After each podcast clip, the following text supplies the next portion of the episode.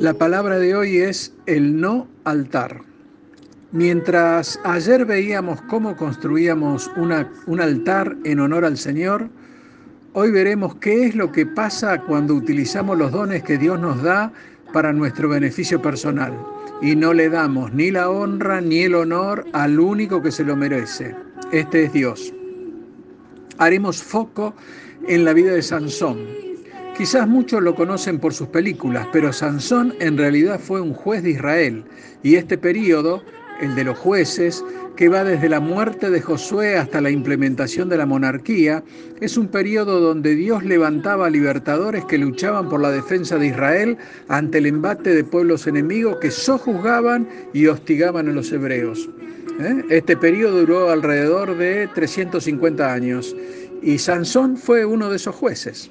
Sansón fue nazareo desde el vientre de su madre, esto es congregado para Dios, y como tal no podía pasar navaja por su cabeza, no podía estar cerca de seres fallecidos, ni hombres, ni bestias, tampoco podía tomar bebidas alcohólicas, es decir, debía vivir una vida consagrada al Señor, el cual lo había dotado de una fuerza sobrehumana y esto para liberar al pueblo de Israel de sus enemigos que en ese momento eran los filisteos.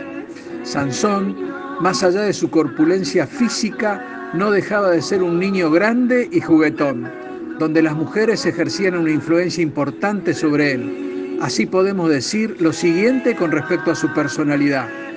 Era influenciable, airado, vengativo, lujurioso, volátil, pero lo más grave es que no era temeroso de Dios. Como dijimos, la gran debilidad de Sansón fueron las mujeres. La Biblia nos muestra que se casó con una mujer filistea a pesar de la oposición de sus padres.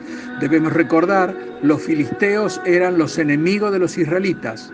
Luego nos muestra que tenía debilidad por las mujeres mundanas y por último aparece en la vida de Sansón la que fue su perdición total. La misma es Dalila.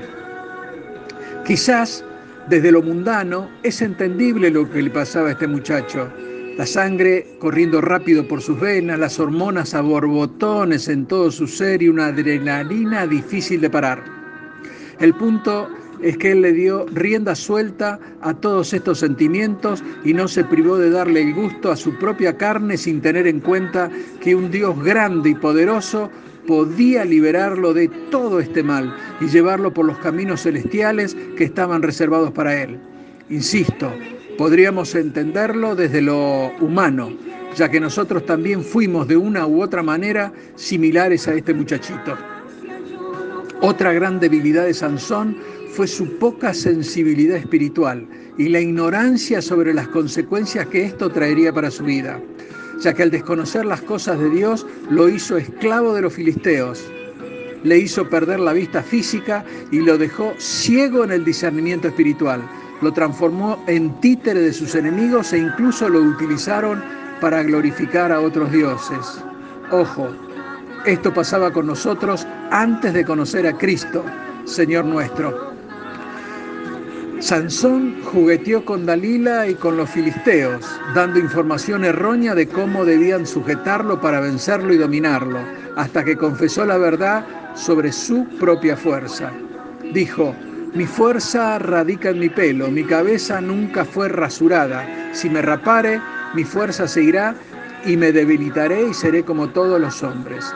Entonces Sansón perdió su cabellera, y con ella su fuerza, y Dios cansado de los juegos de este muchachito, más aún, cuando no respetó el precepto de mantener toda su cabellera, terminó con el respaldo a Sansón y este terminó siendo juguete de los filisteos.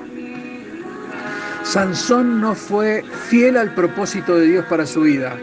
No mostró un arrepentimiento sincero por sus debilidades, tuvo sed de venganza, no mostró misericordia con nadie, no tuvo compromiso con su pueblo, no mostró ni dolor ni remordimiento por los pecados cometidos, no fue digno de confianza, no tuvo un carácter consistente, no tuvo aptitud ni capacidad para, para liderar. Y como consecuencia de esto, Dios lo entregó en manos de los filisteos, los cuales lo tuvieron como esclavo e hicieron escarnio de él. Sobre el final de su vida, he llevado una fiesta para hacer mofa de los filisteos.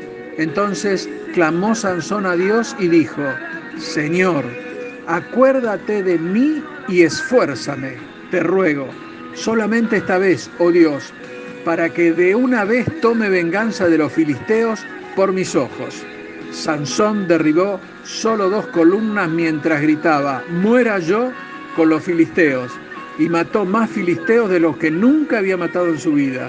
Aquí vemos el cariz vengativo de Sansón. Si en lugar de querer tomar venganza hubiese pedido misericordia, quizás los filisteos hubiesen muerto igual, pero él hubiese conservado su vida.